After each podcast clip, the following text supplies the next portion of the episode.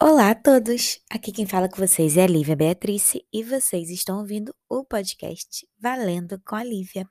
Estou muito feliz de estar tá fazendo a segunda leitura do livro Fahrenheit 451. Hoje foi uma leitura um pouco maior do que costumo fazer os episódios, mas eu acho que foi importante para parar num ponto que eu, que eu acho que seria interessante de, de deixar essa esse plot twist na cabeça de vocês. Então, aguardem um suspense. Mas está muito legal, eu estou gostando muito de ler e de poder compartilhar essa leitura com vocês. Quero aproveitar que estamos aqui no início desse podcast para lembrá-los que se vocês gostam de, de ouvir um livro, de ouvir uma boa história, de rever alguns episódios antigos onde eu falo de livros, de resenhas, de autores e bate-papos sobre o mundo da literatura. Não deixem de seguir aqui o podcast, de contar para os amigos, de divulgar e de falar para todo mundo que se interesse por esse tipo de conteúdo de maneira gratuita e disponível para a hora que qualquer um quiser ouvir. Bem, é isso, pessoal. Obrigada por estarem aqui, obrigada por ouvirem essa história, porque é uma história que vale a pena ser conhecida. Espero que vocês gostem desse episódio. Beijinhos! O sabujo mecânico dormia, mas não dormia, vivia, mas não vivia, no delicado zumbido e na sutil vibração de seu canil parcamente iluminado, num canto escuro dos fundos do quartel. A luz mortiça da uma da madrugada, o luar do céu aberto moldurado pela ampla janela refletia-se. Tocava aqui e ali no bronze, cobre e aço da fera ligeiramente trêmula. A luz cintilava nas facetas de rubi e nas sensíveis cerdas de nylon das narinas da criatura que vibrava de modo muito sutil. As oito pernas esparramadas sob si como as de uma aranha, as patas munidas de coxins de borracha. Montag desceu deslizando pelo poste metálico. Saiu para olhar a cidade e o céu agora sem nuvens. Acendeu um cigarro e foi para os fundos, onde se inclinou para olhar o sabujo. Era como uma grande abelha que volta de algum campo onde o mel está cheio de veneno do descontrole, da loucura e do pesadelo o corpo abarrotado daquele néctar opulento e agora adormecido para eliminar o mal de dentro de si. Olá, sussurrou Montag, como sempre fascinada pela fera, ao mesmo tempo morta e viva. Nas noites em que as coisas ficavam enfadonhas, ou seja, todas as noites, os homens deslizavam pelos postes metálicos e ajustavam as combinações do sistema olfativo do sabujo e soltavam ratos no pátio do poço de ventilação do prédio, ou às vezes galinhas, ou mesmo gatos que de qualquer maneira teriam de ser afogados, e ficavam ali, apostando para ver qual dos gatos, galinhas ou ratos o sabujo agarraria primeiro. Os animais eram soltos. Três segundos depois, o jogo estava terminado. Com o rato, o gato ou a galinha apanhados a meio um caminho do pátio por patas delicadas, enquanto uma agulha de aço de 10 centímetros se projetava da probóscide do sabujo para injetar doses enormes de morfina ou procaína. A presa não era então lançada no incinerador. Um novo jogo começava. Na maioria das noites em que isso acontecia, Montag continuava lá em cima. Houve uma vez, dois anos antes, em que ele havia apostado com o melhor deles e perder o salário da semana, e depois teve de enfrentar a raiva demente de Mildred, que se manifestava nas veias e erupções de sua pele. Mas agora ele passava as noites deitado no beliche, o rosto virado para a parede, escutando as risadas estridentes lá embaixo, o alvoroço das cordas de piano das patas dos ratos, o ranger do violino dos camundongos e o grande silêncio sombrio e mecânico do sabujo precipitando como a mariposa em direção à luz, encontrando, prendendo sua vítima, injetando a agulha e voltando para o canil para morrer, como se o botão tivesse sido pressionado. Montag tocou seu focinho. O sabujo rosnou. Montag saltou para trás. O sabujo ergueu-se e olhou para ele com luz verde azulada de neon, cintilando em seus globos oculares subitamente ativados. Rosnou novamente um gesto de desconfiança que era uma estranha combinação rouca de chiado elétrico, som de fritura, arranhar de metal, giros de dentes velhos e enferrujados de engrenagem. Não, não, garoto, disse Montag, o coração aos pulos. Ele viu a agulha prateada projetar-se uns dois centímetros no ar, recolher-se, estender-se, recolher-se. O, rosnado cresceu na fera, que olhou para Montag. Montag recuou. O sabujo deu um passo para fora de seu canil. Montag agarrou o poste de metal com uma das mãos. O poste, reagindo, deslizou para cima e o fez atravessar o teto, silenciosamente. Montague estendeu o pé para o deck à meia luz do nível superior. Seu corpo tremia seu rosto estava pálido e esverdeado. Lá embaixo, o sabucho tornara a sentar-se sobre suas incríveis oito patas de inseto e zumbia novamente para si mesmo, os olhos multifacetados em paz. Montague parou ao lado do poço de acesso, aguardando o temor passar. Atrás dele, quatro homens sentados a uma mesa de, jo de jogo, sob uma luminária verde no canto da sala, olharam de relance sem dizer nada. Apenas o homem com o cap de capitão, com a insígnia da Fênix, por fim, curioso, as cartas na mão magra, falou no fundo do recinto. Montague? Ele não gosta de mim, disse Montague. Ele quem? O sabujo? O capitão estudou as cartas. Deixe de bobagem, ele não gosta nem desgosta, apenas funciona, como um exercício de balística. Ele tem uma trajetória definida por nós. Ele executa, segue a pista, faz a mira e dispara. É só fio de cobre, baterias recarregáveis e corrente elétrica. Montague engoliu em seco. Seus processadores podem ser ajustados para qualquer combinação, um tanto aminoácidos, um tanto de enxofre, outro tanto de gordura e alcalinidade, certo? Todos nós sabemos disso. Os equilíbrios e percentagens químicas de todos nós aqui no quartel são registrados no arquivo mestre lá embaixo. Seria fácil alguém ajustar uma combinação parcial da memória do sabujo, talvez uma pitada de aminoácidos. Isso explicaria o que o animal acabou de fazer. Reagiu contra mim. Droga, disse o capitão. Irritado, mas não inteiramente bravo. A memória ajustada por alguém o suficiente para que rosnasse quando eu o tocasse. Quem faria uma coisa dessas? perguntou o capitão. Você não tem nenhum inimigo aqui, Guy. Nenhum que eu saiba. Amanhã pediremos aos técnicos que façam uma checagem no sabujo. Não é a primeira vez que ele me ameaça, disse Montague. No mês passado aconteceu duas vezes. Vamos consertá-lo, não se preocupe. Mas Montague ficou onde estava, pensando no, na grade do ventilador do corredor de sua casa e no que jazia oculto lá, lá atrás dele. Se alguém aqui no quartel soubesse sobre o ventilador, não poderia contar para o sabujo? O capitão foi até o posto de acesso lançou um olhar inquiridor sobre Montague. Eu só estava imaginando, disse Montague. O que o sabujo, sabujo pensa à noite lá embaixo? Será que realmente está se tornando sensível a nós? Isso me dá calafrios. Ele não pensa em nada, que não queiramos que ele pense. Isso é triste, disse Montague, calma. Porque tudo o que introduzimos nele é caçar, localizar e matar. Que pena se isso for tudo que ele pode saber. Betty reagiu com ligeiro desdém. Ora essa, é uma peça muito engenhosa, um bom rifle que pode mirar seu próprio alvo e toda vez acerta na mosca, sem erro. É por isso mesmo, disse Montague. Eu não gostaria de ser sua próxima vítima. Por quê? Está com a consciência culpada por alguma coisa? Montague ergueu rapidamente o olhar. Beate estava ali, olhando firmemente para ele, enquanto sua boca se abria e começava a rir, muito suavemente. Um, dois, três, quatro, cinco, seis, sete dias, e outras tantas vezes ele saiu de casa e Clarice estava lá, em algum lugar do mundo. Uma vez ele a viu sacudindo uma nogueira, outra vez a viu sentada no gramado, tricotando um suéter azul. Três ou quatro vezes ele encontrou um buquê de flores tardias em sua varanda, ou um punhado de castanhas num saquinho, ou algumas folhas mortas ordenadamente presas numa folha de papel, em branco, pregada com percevejos à porta de sua casa. Diariamente, Clarice o acompanhava até a esquina. Num dia estava chovendo, no dia seguinte estava claro, um dia depois o vento soprava forte, e no dia depois desse o vento era moderado e calmo, e no dia depois desse calmaria. O tempo era como a fornalha do verão, e Clarice tinha o rosto todo bronzeado ao final da tarde. Porque sinto que a conheço há muitos anos, disse ele, certa vez, à entrada do metrô. Porque eu gosto de você, respondeu ela, e não quero nada de você, e porque nos conhecemos. Você faz com que eu me sinta muito velho e muito parecido com um pai. Então diga, disse ela, por que você não tem filhas como eu, se você gosta tanto de crianças? Não sei. Você está brincando. Quer dizer, ele parou e meneou a cabeça.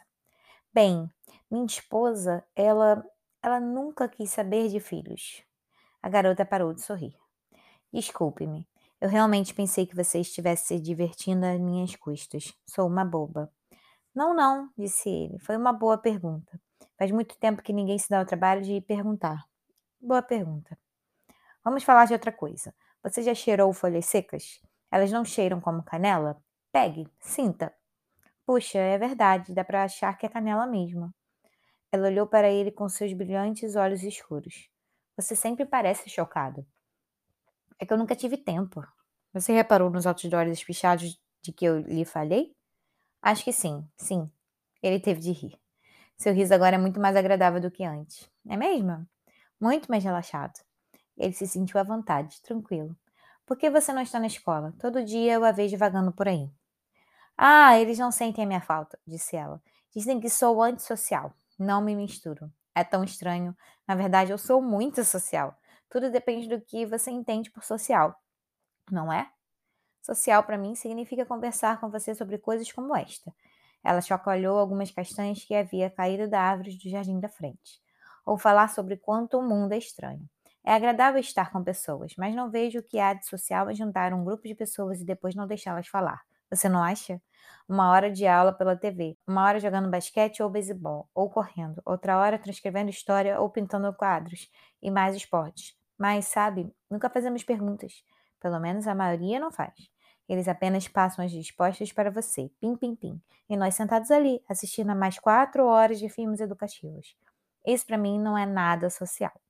Parece um monte de funis e muita água jorrando na torneira, entrando por um lado e saindo pelo outro e depois eles vêm nos dizer que é vinho, quando não é. Deixam a gente tão atormentada ao final do dia que não podemos fazer nada além de ir para a cama ou para um parque de diversões para importunar os outros, quebrar vidros no estande do quebra-vidraças, ou destruir carros com uma grande bola de aço no estande do demolidor. Ou então sair de carro e apostar corrida, brincando de tirar finos dos postes, competindo para ver quem pede arrego e brincando de bate-calota. Acho que sou tudo o que dizem que sou. Tudo bem, não tenho amigos. Isso é o bastante para provar que sou anormal. Mas todos que conheço estão gritando, dançando por aí como loucos ou batendo uns nos outros. Você já notou como as pessoas se machucam entre si hoje em dia? Você fala como uma pessoa tão velha. Às vezes eu sou muito velha. Tenho medo de crianças da minha idade. Elas se matam entre si. Será que sempre foi assim? Meu tio diz que não. Só ano passado, seis amigos meus foram mortos a tiros. Dez morreram em acidente de carro. Tenho medo deles e eles não gostam de mim, porque tenho medo. Meu tio diz que seu avô se lembrava de quando as crianças não se matavam umas às outras, mas isso foi há muito tempo, quando as coisas eram diferentes. Acreditavam em responsabilidade, segundo meu tio.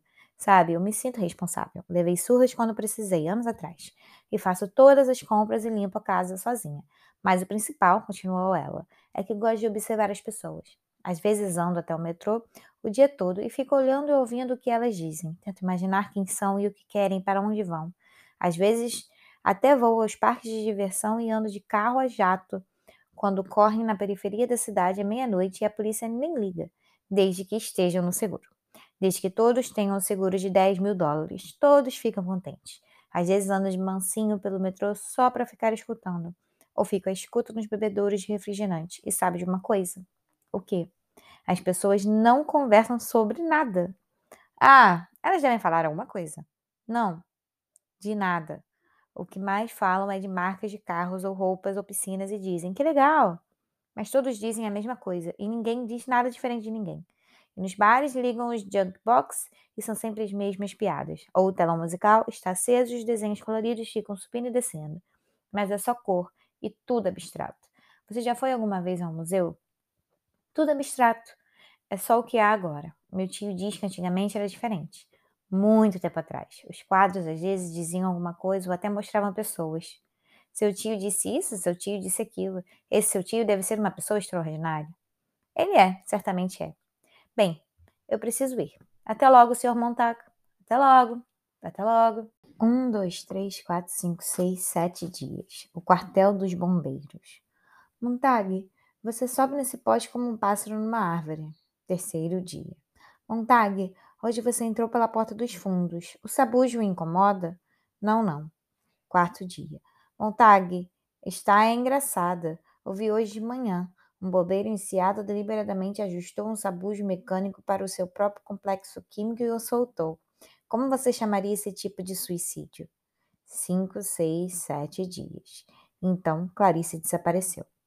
Ele não sabia o que havia com a tarde, mas foi o fato de não vê-la em parte alguma no mundo.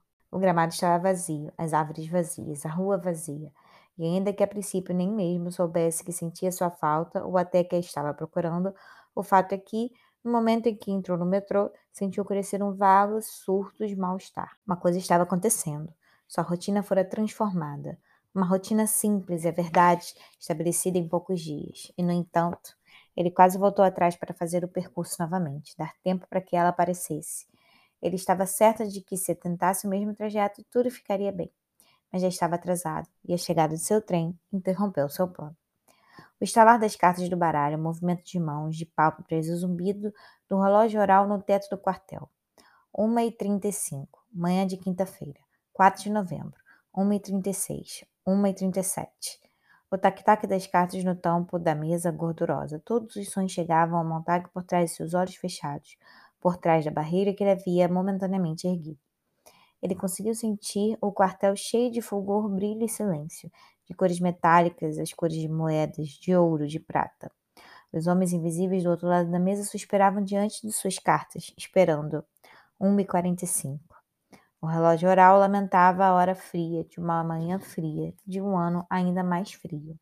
Qual o problema, Montag? Montag abriu os olhos. Um rádio zumbia em algum lugar. A guerra pode ser declarada a qualquer momento. O país está preparado para defender o seu. O quartel de bombeiros estremeceu quando um grande número de jatos passou assobiando uma única nota pelo negro céu matutino. Montague piscou os olhos. Beate olhava para ele como se ele fosse uma estátua de museu. A todo momento, Beate podia aparecer e se aproximar, tocando, explorando sua culpa e retraimento. Culpa? Que culpa era essa? Sua vez, Montague, Montague olhou para esses homens cujo rosto era bronzeado por mil fogos reais e dez mil fogos imaginários, cujo trabalho curava suas faces e deixava seus olhos febris. Esses homens que olhavam firmes seus acendedores de platina ardendo ao atearem fogo em seus cachimbos negros eternamente ardentes. Eles e suas cabeleiras alcatroadas, sobrancelhas fuliginosas e bochechas manchadas de cinza azuladas que haviam sido bem barbeadas, mas sua herança transparecia. Montague se mexeu, sua boca se abriu. Teria ele visto alguma coisa, um bombeiro que não tivesse os cabelos pretos, as sobrancelhas pretas e um rosto feroz e um rosto azulado, com a barba feita, mas para, como se não tivesse sido feita? Esses homens pareciam todos feitos à sua imagem. Seriam todos os bombeiros escolhidos por suas feições, bem como por suas inclinações? A cor de escória e cinza estava neles e de seus cachimbos constantemente emanava o cheiro de queimado. E o capitão Beate ali no meio, elevando-se no meio das tempestuosas fumaças de tabaco. Beate abrindo um novo maço de cigarro, amassando o celofane num ruído de chama crepitante. Montague olhou para as cartas em sua mão. Eu, eu estava pensando sobre o fogo da semana passada, sobre o homem cuja biblioteca nós eliminamos. O que aconteceu com ele? Eles o levaram gritando para o hospício. Mas ele não era demente. Beate organizou calmamente suas cartas. Todo homem é demente quando pensa que pode enganar o governo e a nós. Eu só estava imaginando, disse Montague. Como seria? Quer dizer, se os bombeiros queimassem as nossas casas e os nossos livros. Mas nós não temos nenhum livro. Mas se tivéssemos alguns? Você tem algum? Beate piscou lentamente os olhos. Não.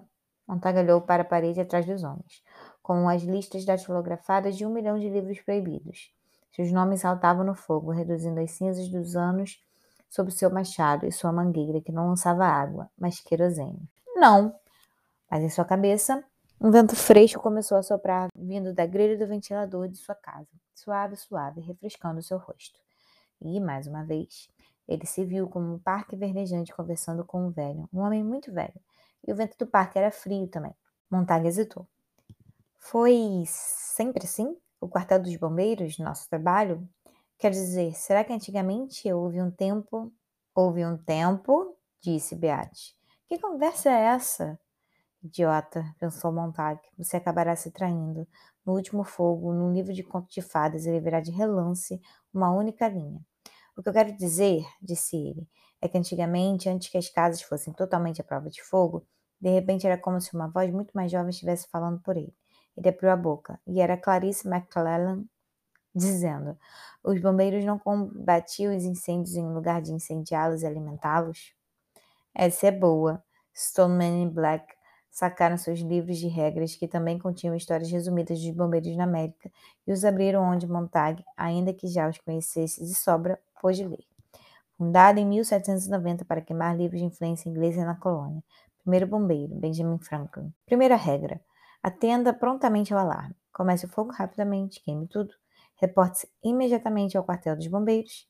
Fique sempre alerta aos outros. Segunda regra: comece o fogo rapidamente. Terceira regra: queime tudo. Quarta regra: reporte-se imediatamente ao quartel dos bombeiros. Quinta regra: fique sempre alerta a outros alarmes. Todos encaravam montado. Ele não se mexeu. O alarme soou. A campainha no teto tintilou duas, duzentas vezes. De repente, as quatro cadeiras estavam vazias. As cartas caíram como uma avalanche de neve. O poste de metal estremeceu. Os homens desapareceram. Montag ficou sentado na cadeira. Lá embaixo, o dragão alaranjado tossiu e despertou. Montag deslizou poste abaixo como um sonho. O sabujo mecânico num salto se pôs de pé, em seu canil. Nos olhos, uma chama verde. Montag, você esqueceu seu capacete. Ele o apanhou na parede atrás dele. Correu, saltou e partiram. O vento noturno esperava o uivo da sirene e o poderoso trovão metálico. Era uma casa decrépita de três andares na parte antiga da cidade, com no mínimo um século, mas, como todas as casas, muitos anos antes havia recebido um fino revestimento plástico à prova de fogo, e essa concha preservativa parecia ser a única coisa que a mantinha firme contra o céu. Pronto, chegamos! O motor parou com um estampido. Beate, Stoneman e Black correram pela calçada, subitamente repugnantes e obesos em seus macacões folgados à prova de fogo. Montag foi atrás deles.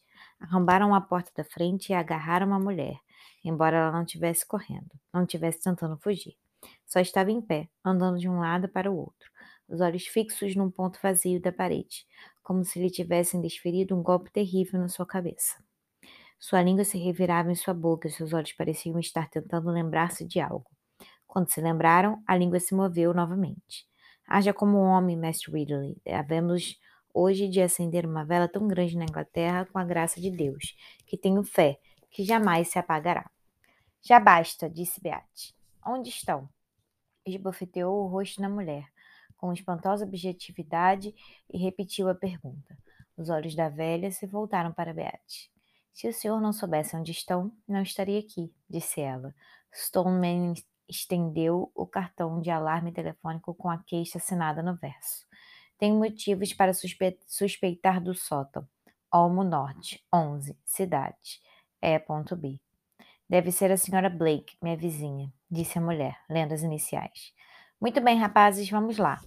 Um instante depois estavam lá em cima, na escuridão borolenta, brandindo machadinhas prateadas contra portas que, afinal de contas, não estavam trancadas, tropeçando como garotos travessos em algazarra. Ei!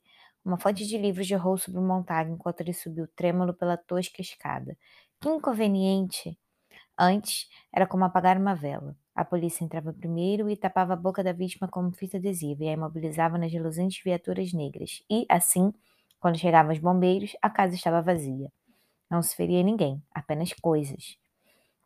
E uma vez que coisas não podiam ser realmente feridas, já que as coisas não sentiam nada e coisas não gritam nem choram, como esta mulher poderia começar a gritar e a chorar, não havia nada para importunar sua consciência depois. Você estava simplesmente limpando. Basicamente, um trabalho de faxina, tudo em seu devido lugar, rápido como um querosene. Quem está com os fósforos? Nesta noite, porém, alguém cometeu um deslize essa mulher estava estragando o ritual. Os homens estavam fazendo muito barulho, rindo, fazendo piadas para encobrir o terrível silêncio acusador da mulher ali embaixo.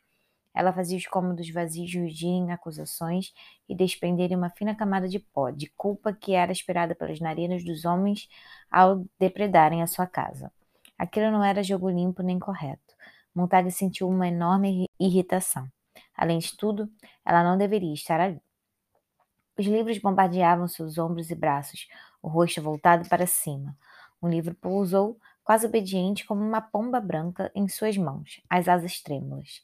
A luz mortiça, oscilante, uma palavra pendeu aberta, e era como uma pluma de neve, as palavras pintadas delicadamente. Em meia correria e a fúria, Montag teve tempo apenas para ler uma linha, mas esta brilhou em sua mente durante o minuto seguinte, como se marcada a ferro em brasa.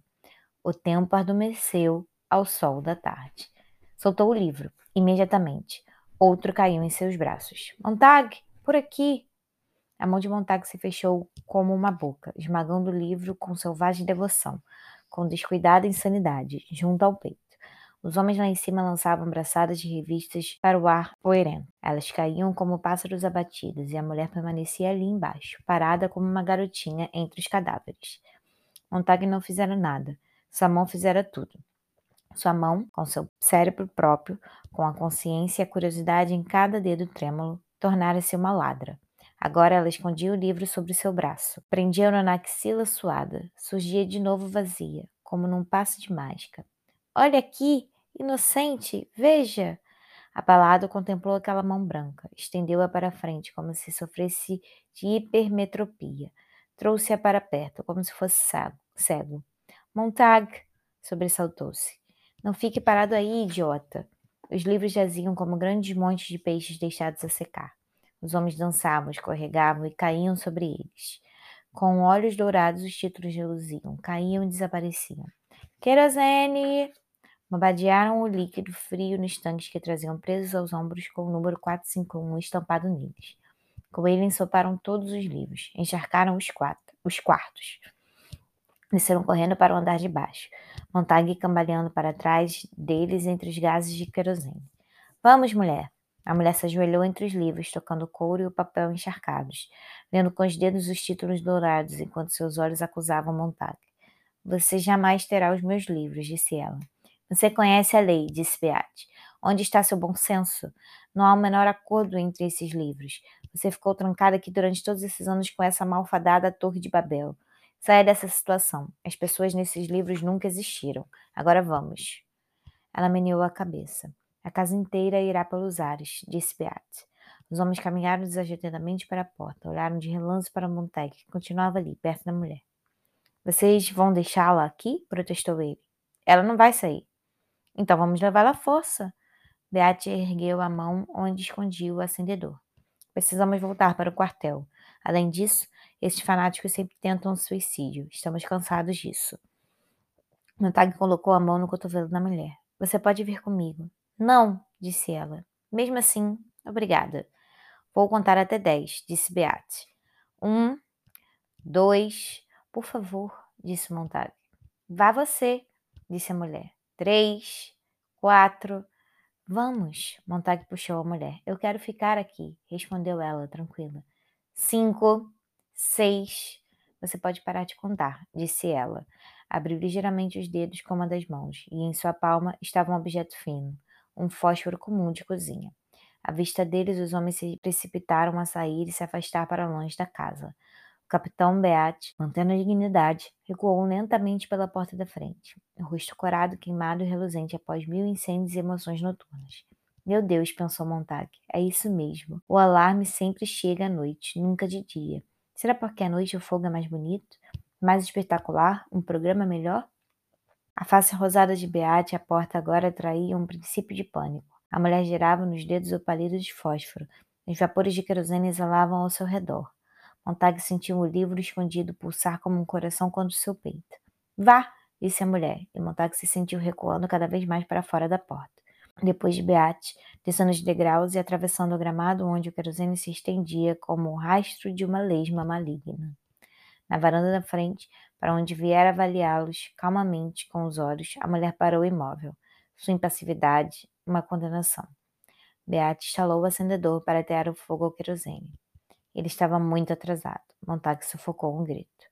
A mulher na varanda estendeu a mão com desdém por todos eles e riscou o fósforo na balustrada. Ao longo da rua, as pessoas saíam correndo de suas casas. Nada disseram no percurso de volta ao quartel, nem sequer trocaram olhares entre si. Montag sentou-se no banco da frente com Beate e Black, nem fumaram seus cachimbos. Ficaram sentados olhando para a frente da grande salamandra enquanto dobravam uma esquina e seguiam em silêncio. Mestre Ridley, disse por fim Montag. O que? disse Beate. Ela disse Mestre Ridley. Ela disse alguma coisa maluca quando chegamos à porta. Ela disse: Haja como homem, Mestre Ridley. E sei lá, alguma coisa, não sei o que mais. Havemos hoje de acender uma vela tão grande na Inglaterra, com a graça de Deus, que tenho fé que jamais se apagará, disse Beate. Stoneman olhou de relance para o capitão e Montag fez o mesmo, admirado. Beate esfregou o queixo. Um homem chamado Latimer disse isso para um homem chamado Nicholas Ridley, enquanto eram queimados vivos em Oxford, por heresia, no dia 16 de outubro de 1555. Montag e Stoneman voltaram a olhar para a rua, que rodava debaixo dos pneus do veículo. Eu conheço muito desses trechos e passagens, disse Beate. A maioria dos capitães bombeiros precisa conhecer. Eu mesmo às vezes me surpreendo. Atenção, Stoneman. Stoneman freou o caminhão. Droga! exclamou Beate. Você deixou escapar a esquina, onde a gente entra no quartel. Quem é? Quem mais seria? disse Montague recostado à porta que acabara de fechar no escuro. Sua esposa disse, por fim. Bem, então acende a luz. Eu não quero luz. Venha se deitar. Ele ouviu rolar na cama, impaciente. As molas gemeram. Você está bêbado? perguntou ela. Portanto, fora a mão que começara aquilo tudo. Sentiu uma delas, depois a outra, trabalhando para tirarem o casaco e deixá-lo cair no chão. Ele estendeu as calças em um abismo e as deixou cair para a escuridão. Suas mãos haviam sido infectadas e logo seriam os braços. Podia sentir o veneno subindo pelos pulsos, cotovelos e ombros, e depois o salto de uma espádua para outra, como faísca entre os dois polos. Suas mãos estavam sôfregas, e seus olhos começaram a ficar famintos, como se tivessem de olhar para algo, qualquer coisa, tudo. Sua mulher disse: O que você está fazendo?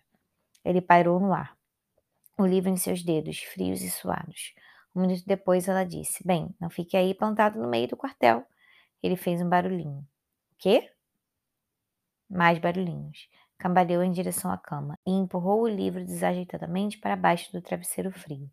Caiu na cama e sua esposa soltou uma exclamação de surpresa. Ela se deitou longe dela, no outro lado do quarto, numa ilha invernal cercada por um mar vazio. Pareceu-lhe que ela começou a falar com ele sem parar. Ela falava disso, daquilo, e eram apenas palavras, como as palavras que ele ouvia certa vez num quarto de criança, na casa de um amigo. Uma criança de dois anos formando palavras, balbuciando, inventando belas sonoridades. Mas Montag não disse nada, e, após um longo momento em que ficou emitindo apenas aqueles barulhinhos, percebeu que ela andou pelo quarto e se aproximou de sua cama. Parou ao seu lado e baixou a mão para sentir a temperatura de seu rosto.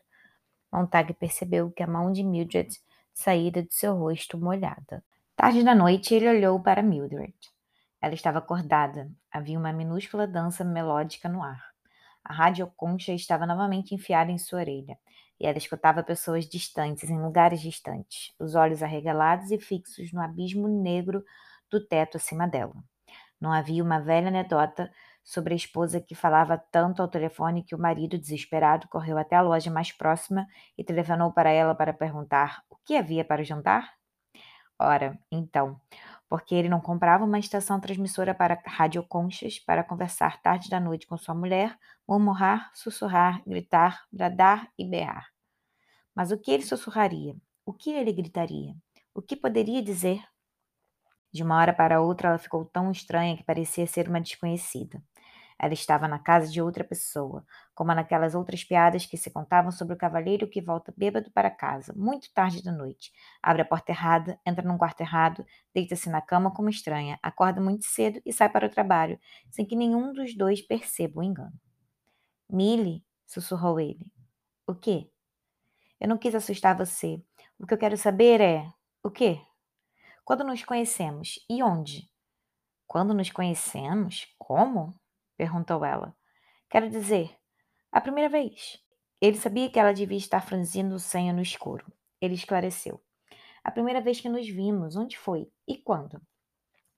Ora, foi em. Ela parou. Não sei, disse ela. Ele sentiu frio. Você não consegue se lembrar? Faz tanto tempo. Só dez anos, só isso. Dez anos. Não fique nervoso, estou tentando pensar. Ela começou a emitir um estranho risinho que foi aumentando e aumentando. Engraçado, que engraçado, quando uma pessoa não se lembra de onde nem quando conheceu a esposa ou o marido. Ele massageou lentamente os olhos, o senho e a nuca. Colocou as duas mãos sobre os olhos e aplicou uma pressão fixa, como se quisesse prender suas lembranças no lugar. De repente, sabe onde havia conhecido Mildred era mais importante do que qualquer outra coisa em sua vida. De repente, saber onde havia conhecido Mildred era mais importante do que qualquer outra coisa em sua vida. Não tem importância. Ela estava de pé agora, no banheiro, e ele ouviu a água escorrendo e o ruído de deglutição que ela produzia. Não, imagino que não, disse ele. Ele tentou contar quantas vezes ela engolia e pensou na visita dos dois homens com o rosto cor de óxido de zinco, com cigarro pendurado nos lábios finos, e na orelha, de olho eletrônico, que revirava camada após camada de noite, pedra e água estagnada. E teve vontade de gritar para ela: Quantas você tomou essa noite? As pílulas. Quantas você tomará mais tarde sem saber? E assim por diante. Toda hora. Ou talvez, não nesta noite, amanhã à noite e sem que eu durma hoje à noite, ou amanhã à noite, ou noite nenhuma durante muito tempo, agora que isso começou. E pensou nela deitada na cama com os dois técnicos ao lado, não curvados de preocupação, mas em pé, empertigados, os braços cruzados. E lembrou-se de ter pensado naquela hora que, se ela morresse, de certo ele não choraria, pois seria a morte de uma desconhecida, um rosto da rua, uma foto do jornal, e de repente a ideia lhe fora tão forte que ele começara a chorar. Não pela morte, mas pela ideia de pensar em não chorar diante da morte. Um homem ridículo e vazio junto de uma mulher ridícula e vazia, enquanto a serpente faminta deixava ainda mais vazia.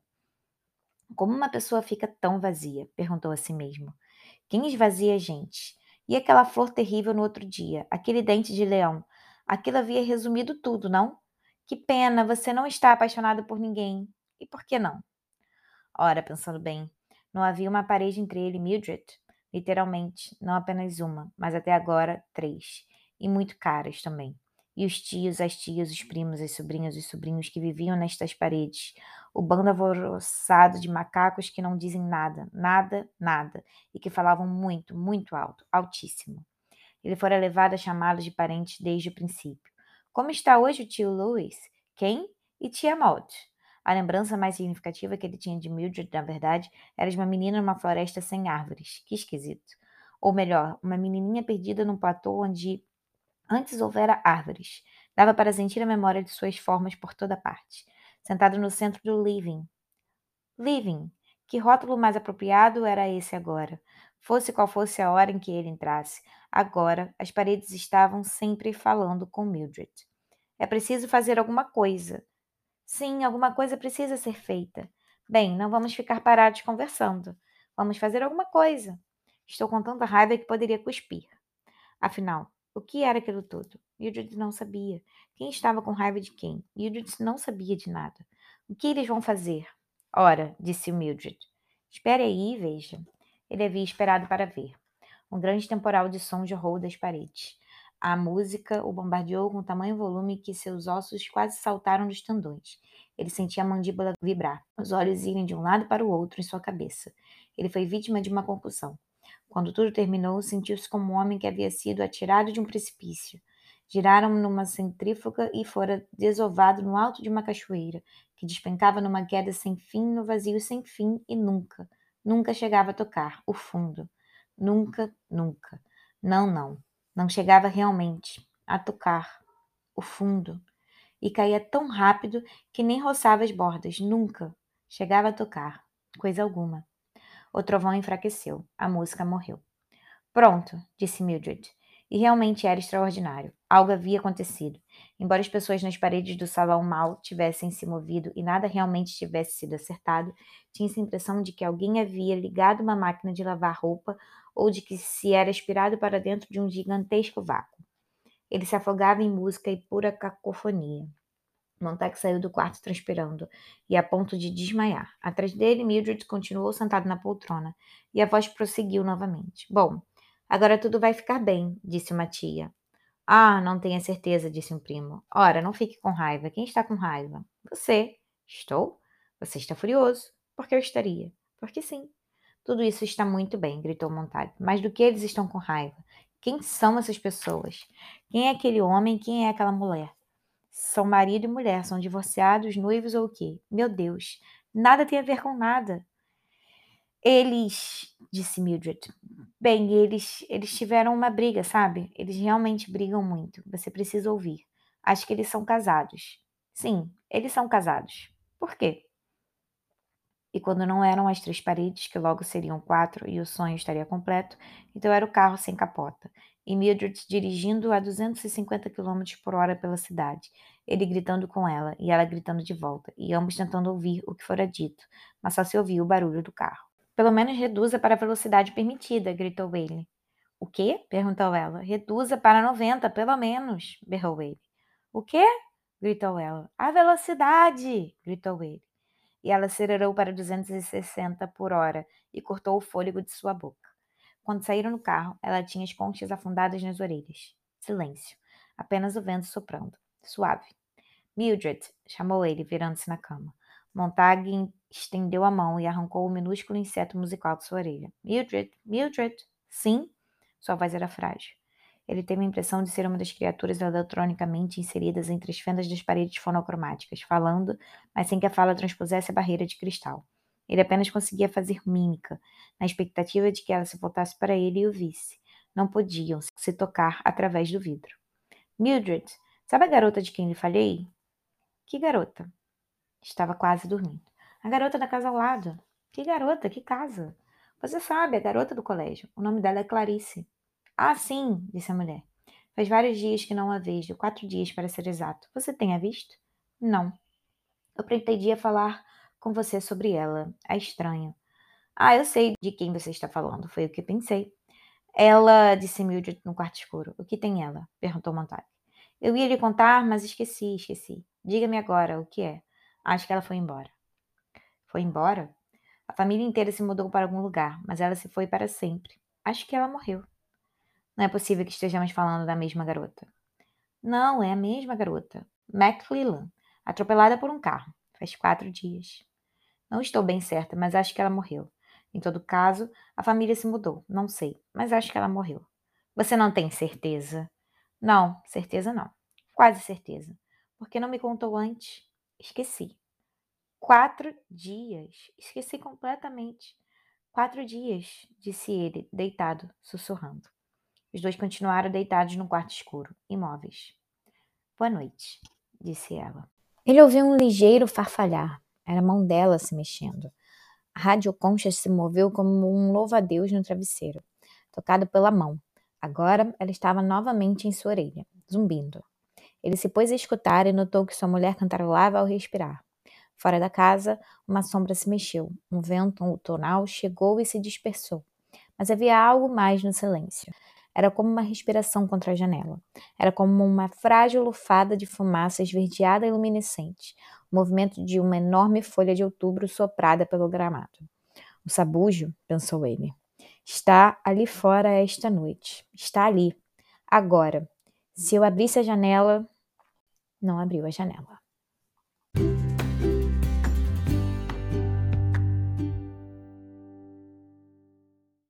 Então, esse foi o segundo episódio do livro Fahrenheit 451. Estamos lendo agora a primeira parte do livro, que se chama Lareira e Salamandra. Eu falei isso no primeiro episódio, mas agora estou relembrando. Teremos um terceiro episódio e assim que acabar o terceiro episódio é quando a gente inicia a segunda parte do livro, chamada A Peneira e a Areia.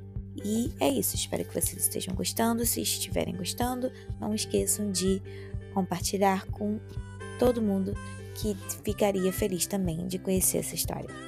Beijinhos, pessoal, até a próxima.